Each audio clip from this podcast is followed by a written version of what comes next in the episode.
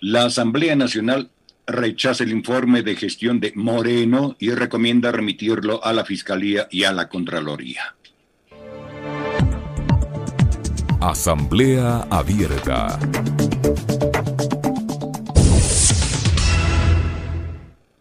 En doble jornada, este jueves 8 de julio, la Asamblea Nacional rechazó el informe de gestión del expresidente de la República Moreno por cumplir solo 11% de las metas de su propio Plan Nacional de Desarrollo 2017-2021. Además, el Pleno de la Asamblea resaltó que el exmandatario entregó el informe fuera de tiempo y en su elaboración no hubo orden ni rigurosidad en el manejo de la información, presentándose cifras inconsistentes en el mismo documento, así como datos que discrepan de las estadísticas oficiales e incluye afirmaciones sin los sustentos adecuados. Por unanimidad, la legislatura dispuso que la Secretaría General remita copias de la resolución adoptada, así como el informe elaborado por la Comisión de Régimen Económico sobre el informe de gestión del expresidente Moreno a la Contraloría General del Estado, para que en el marco de sus competencias inicie los exámenes y auditorías de administración, gestión y las demás que correspondan por el incumplimiento notorio, tanto de metas en lo económico y social, así como de los objetivos establecidos en el Plan Nacional de Desarrollo 2017-2021, sumado a una evidente falta de atención y de provisión de los recursos mínimos necesarios para atender las necesidades de los ecuatorianos en el marco de la pandemia COVID-19. La Secretaría General de la Asamblea también deberá remitir copias de la resolución adoptada por el Pleno y el informe respectivo a la Fiscalía General del Estado para que en el marco de sus competencias inicie las acciones que correspondan. Inicialmente el informe recomendaba al Pleno que se inicie un juicio político en contra del exmandatario Moreno por incumplimiento de funciones en la ejecución del Plan Nacional de Desarrollo, pero el texto fue excluido en la resolución final presentada por la asambleísta Mireya Pazmiño, presidenta de la Comisión de Régimen Económico que elaboró el informe. Sobre este tema, en el segmento Pichincha Opina, el comentario con Alexis Moncayo. Siete de la mañana con cuatro minutos. Bueno, es, es lo que hay, ¿no? Es nuestra política, es siempre llegar a destiempo, es siempre no hacer las cosas cuando tenían que haberlas hecho. Es además también darnos cuenta de la pasividad que tuvo este país. No todos, porque no voy a generalizar, aquí hubo y hubimos mucha gente que en el momento en que se tenía que hacer se lo hizo y se le criticó a Moreno y se le dijo todas las cosas que estaba haciendo mal por eso muchos fueron catalogados como enemigos, muchos fuimos incluso hasta eh, perseguidos y demás. Em, y claro, lo más fácil en esa época era ponerle la etiqueta de correísta a todo el mundo, ¿no? Entonces el que le decía a Moreno, oye, te estás equivocando, creo que no es por ahí el camino, pa, correísta. Entonces, de ahí los medios, que además actuaron como panas y cómplices de Moreno, se encargaron de obstaculizar, de bloquear, de impedir que esas voces que eran críticas del gobierno de Moreno se puedan reproducir en sus plataformas, en sus páginas, en sus canales, etcétera, etcétera, etcétera. Em, y quiero insistir en el hecho de que llegamos otra vez a destiempo, ¿no? Llegamos tarde. Moreno ya no es presidente. A Moreno había que procesarlo y había que enjuiciarlo políticamente cuando estaba en funciones. A Moreno había que sancionarlo políticamente cuando estaba en funciones y no ahora, porque además vemos que esta asamblea, em, digamos, a más de que llega tarde, no está con el ánimo de hacerlo. Y la pregunta además es, en este momento, ¿para qué? ¿O por qué? ¿Qué, ganamos, no, los ecuatorianos, enjuiciándole a un hombre que gobernó cuatro años sin mover un dedo, sin hacer absolutamente nada, destruyendo todo lo que encontraba en su paso, lo que se había hecho durante mm, diez años, el hombre terminó dañándolo, destruyéndolo, desde las cosas que pueden parecer más sencillas. Ayer veía en un medio de comunicación digital, por ejemplo, cómo está destruida y acabada eh, la obra que conectaba a la ciudad de Guayaquil y a la ciudad de Durán con la isla Santay. Se habían construido este, unos, eh, unos pasos ¿no? elevados, unos senderos eh, por sobre el río Guayas para conectar precisamente esta ciudad. Y se había convertido la isla Santay en un punto turístico de la ciudad de Guayaquil, natural, de esos que no tiene, ¿no? Porque en Guayaquil, digamos, hay muchos parques, muchas obras vistosas que tienen cemento, que tienen luces, piletas, etcétera, pero temas naturales vinculados al turismo muy pocos. Y uno de esos era la isla Santalla. El Ministerio de Turismo en el gobierno de Correa emprendió un proyecto que era fantástico. Yo tuve la oportunidad de recorrer ese sector al menos tres veces. Una de esas en bicicleta, pasé desde Guayaquil em, en bicicleta hasta Santay y era un lugar mágico, lindísimo, bonito. Bueno, ahora esos son simplemente recuerdos porque el, lugar está completamente destruido y termina siendo hasta inseguro caminar por esos senderos. Entonces ese gobierno, el gobierno de Moreno, em, nunca, nunca rindió ni rendirá cuentas por todas estas barbaridades, ¿no? Y les decía, yéndonos desde las cosas más simples, que pueden parecer estas, hasta las más grandes, ¿no? Haber destruido programas sociales, haber votado y, echado a la calle a decenas de profesionales médicos, médicas, enfermeras, enfermeros durante la pandemia, que además habla de la del absoluto contrasentido, de las incoherencias y hasta de la estupidez con la que se gobernó durante esos cuatro años. Pero el tipo pasó los cuatro años de agache. De agache. Riéndose en la cara de todos los ecuatorianos. Porque contó con el apoyo de quienes necesitaba para sostenerse, pues. De los panas que en octubre lo defendieron, lo cuidaron, lo protegieron, se los llevaron a Guayaquil para que el hombre se pasee por Plaza Lagos. Para que coma, para que tome vino, para que haga compras, mientras las calles en el Ecuador se desangraban y mientras la gente reclamaba porque había una profunda crisis social y económica que no había sido atendida de manera oportuna por su gobierno, por el gobierno de Moreno. Eh, gobierno que además ahora vemos es protegido, es blindado por quienes fueron sus acólitos, ¿no? Durante todo ese tiempo.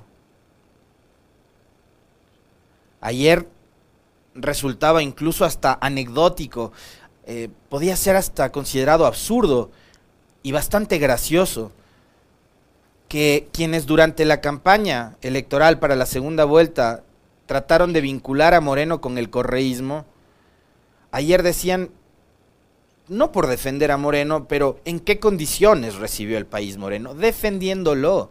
¿Quién es? La bancada de Creo la bancada del gobierno del presidente Lazo. Y creo que una vez más estas puestas en escena de la política del país lo que hacen es decirle al Ecuador la verdad, pero de una forma bastante cínica, ¿no?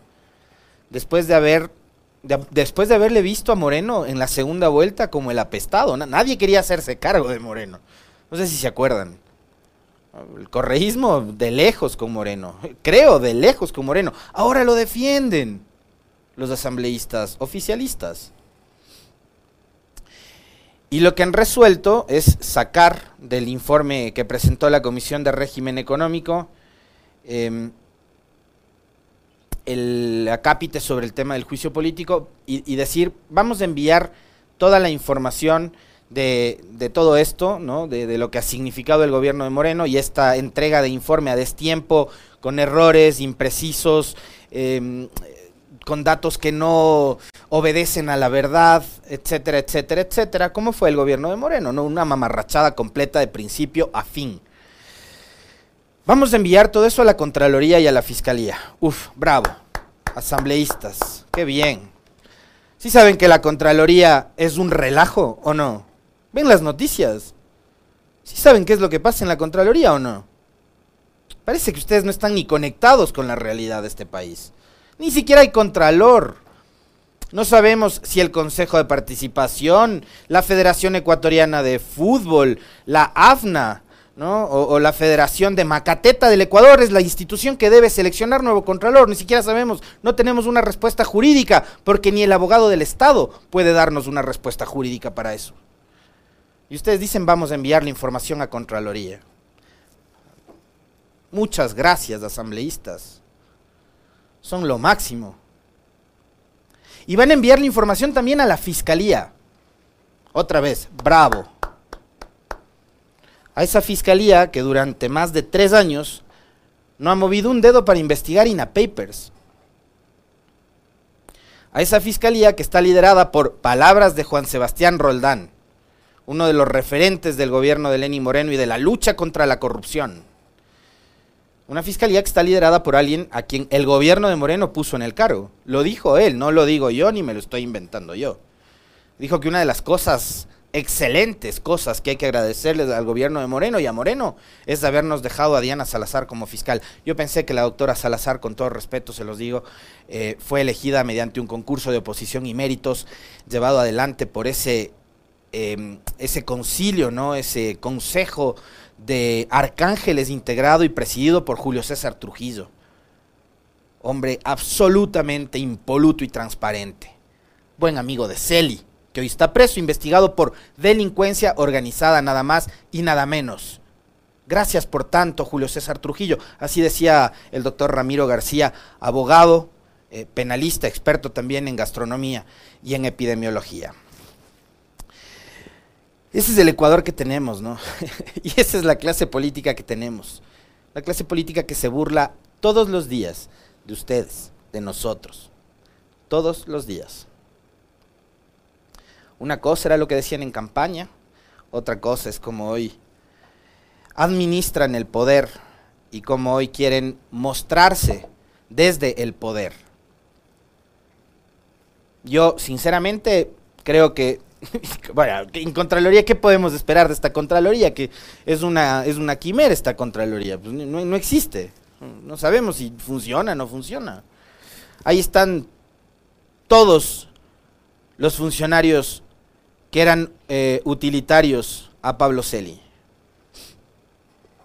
Van a mover un dedo, ellos, para investigar a Moreno, para hacer exámenes, auditorías y demás al gobierno de Moreno. La gente de Celi, ¿ustedes creen? La fiscalía, que hace dos semanas más o menos dijo que eh, había recabado más información del caso INA Papers y que el país se iba a escandalizar. Si seguimos contando las horas para ver cuáles son los escándalos vinculados a Pablo Celi. Perdón, al caso INA Papers.